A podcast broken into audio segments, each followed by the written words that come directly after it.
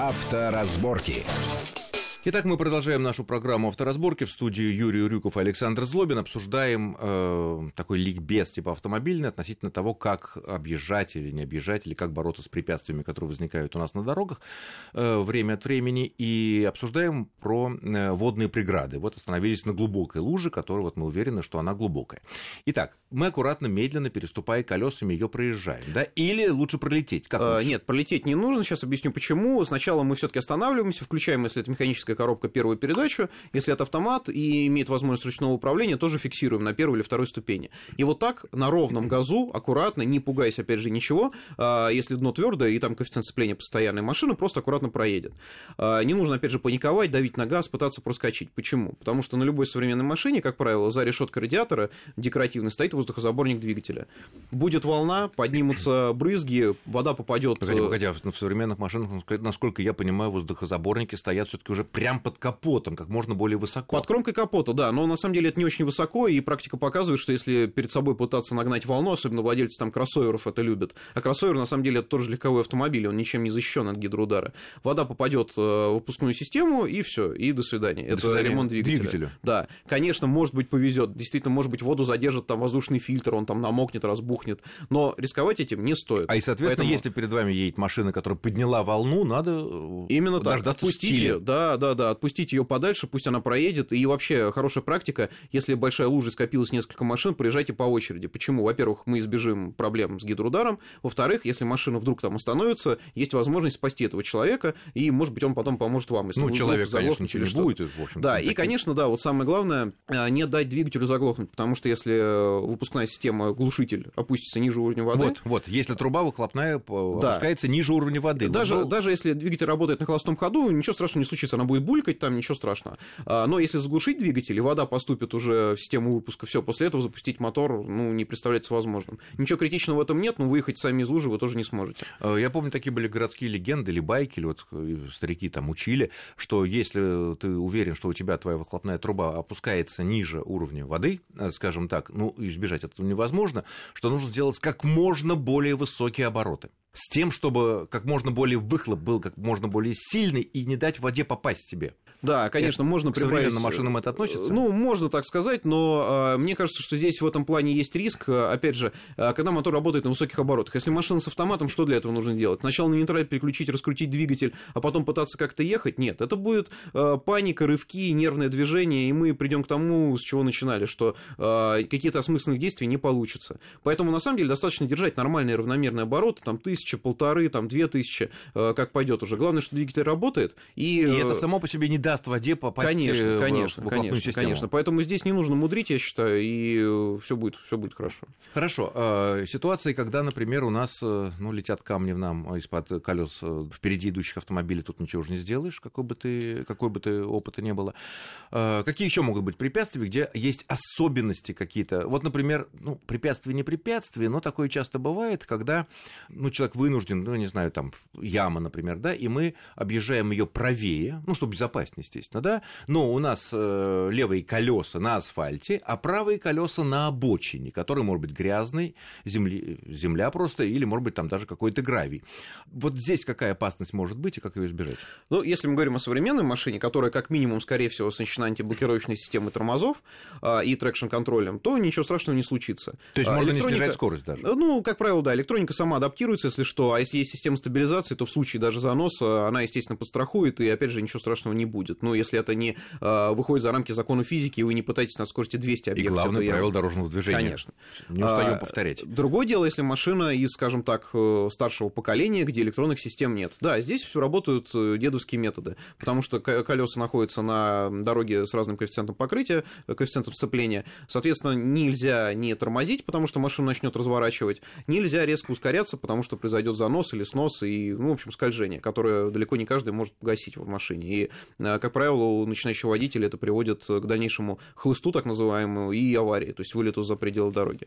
А, Поэтому, если у вас машина действительно старенькая и там нет электронных помощников, э, ну, просто надо быть аккуратнее в такой ситуации. Опять же, не нервничать, не давить на тормоз, что есть мочи, э, не ускоряться, не пытаться нажать на газ и проехать это побыстрее, а равномерно, э, с адекватным усилием на руле и педалях, Ну, то есть э, базовый принцип такой. Если твои левые колеса находятся на одной поверхности, а правые колеса передняя, задняя, находится на поверхности другой, другого типа, в которой другой коэффициент сцепления, это повод быть очень внимательным. Да, конечно, в любом случае, да. Даже если мы видим, что у нас лужа такая небольшая, такая продольная, да, левые, допустим, колеса в луже, а это на мокром, но абсолютно ровном асфальте.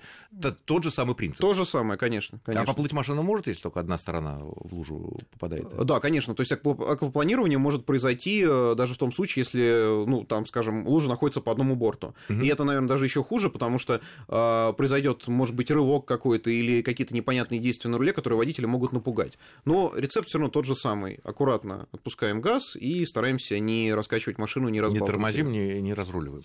Ну что ж, я думаю, что на такие вот базовые советы мы будем продолжать такой вот наш автомобильный ликбез с нашими экспертами. Пока переходим к другой теме. На минувшей неделе было объявлено о том, что э, правительств, в правительстве совместно с Союзом страховщиков, автостраховщиков готовятся серьезные поправки в законы об ОСАГО, которые будут предусматривать, ну, самые, что называется, кардинальные, наверное, изменения за всю историю ОСАГО, которая существует у нас уже более 10 лет.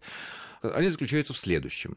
Если человек в течение ну, какого-то, допустим, календарного года совершил ряд относительно серьезных правонарушений, которые, я подчеркиваю, не привели к ДТП, каким-то там и так далее, э, превышение скорости, там еще какие-то вещи, которые он получил штрафы, исправно их оплатил, то есть в данном случае он честный гражданин, все нормально, но э, имея эти данные, страховщики будут продавать полис ОСАГО, без которого мы ездить не можем, в разы дороже. Сейчас принцип другой.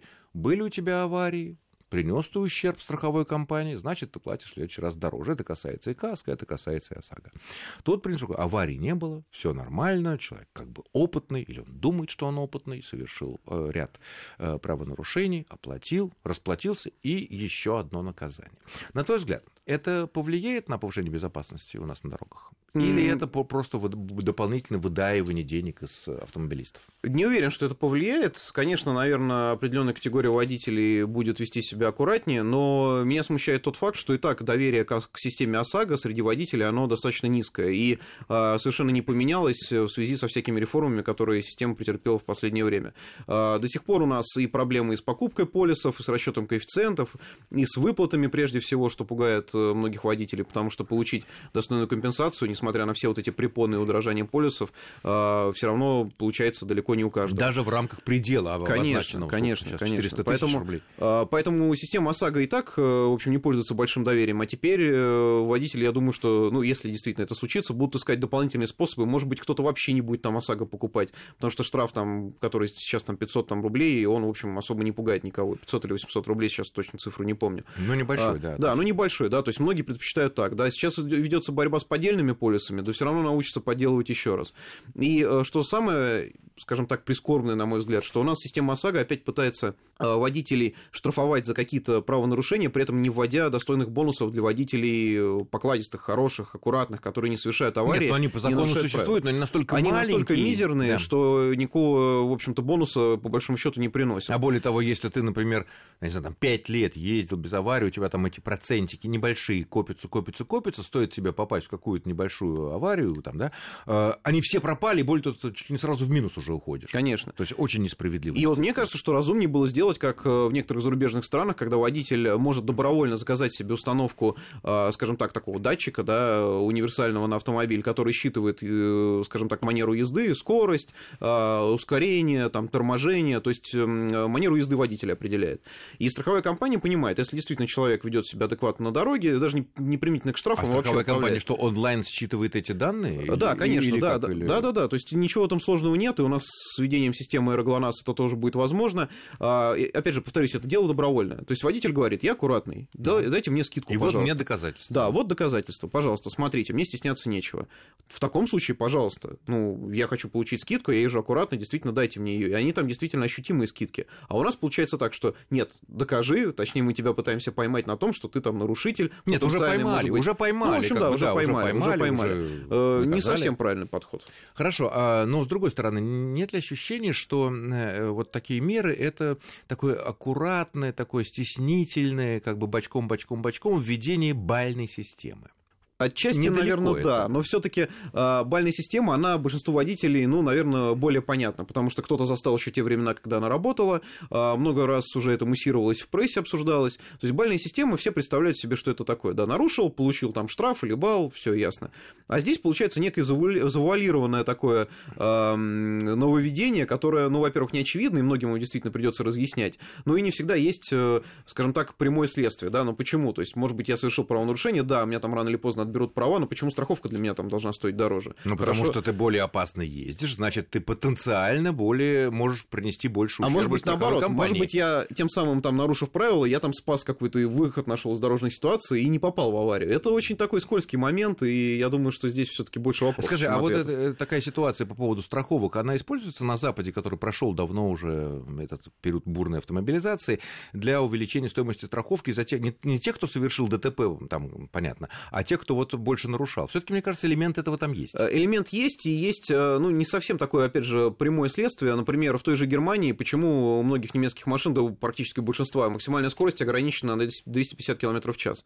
Потому что отчасти это требование страховых компаний. То есть Понятно. страховка на Но, к машину, которая подробно- ездит быстрее, Да, подробно мы, к дороже. сожалению, говорить не можем, потому что время наше кончается. Благодарю нашего гостя, замглавного редактора проекта «Автомейл.ру» Юрию Рюкову. Спасибо, Юрий, огромное. Спасибо. С вами был Александр Злобин. И с наступающим Днем Победы, с 9 мая. Счастливо!